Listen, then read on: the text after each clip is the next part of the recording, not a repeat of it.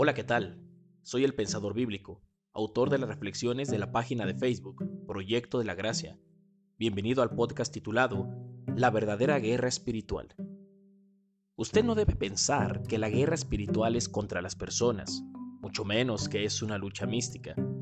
La verdadera guerra espiritual se lleva a cabo en la mente, en el terreno de los pensamientos, en el campo de las ideas.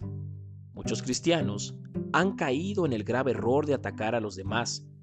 Esto se debe al exceso de información cristiana a la cual se autoexponen.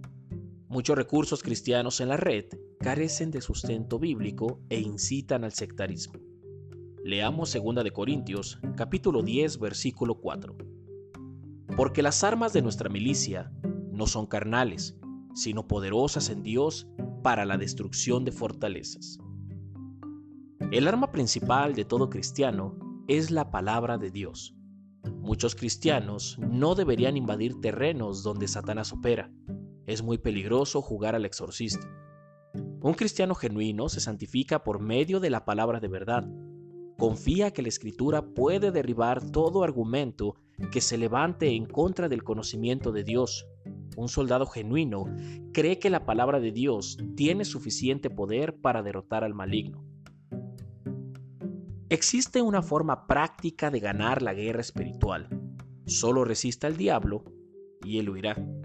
Recuerde que Cristo ha vencido al enemigo en la cruz. A nosotros nos compete derrotarle en el campo de las ideas. No es una tarea fácil, pero se complica en aquellos que no se santifican a través de la lectura bíblica.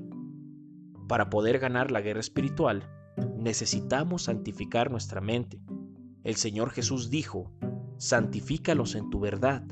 Tu palabra es verdad. Juan 17:17. 17. Usted combate los malos pensamientos con la palabra de Dios. Hasta pronto.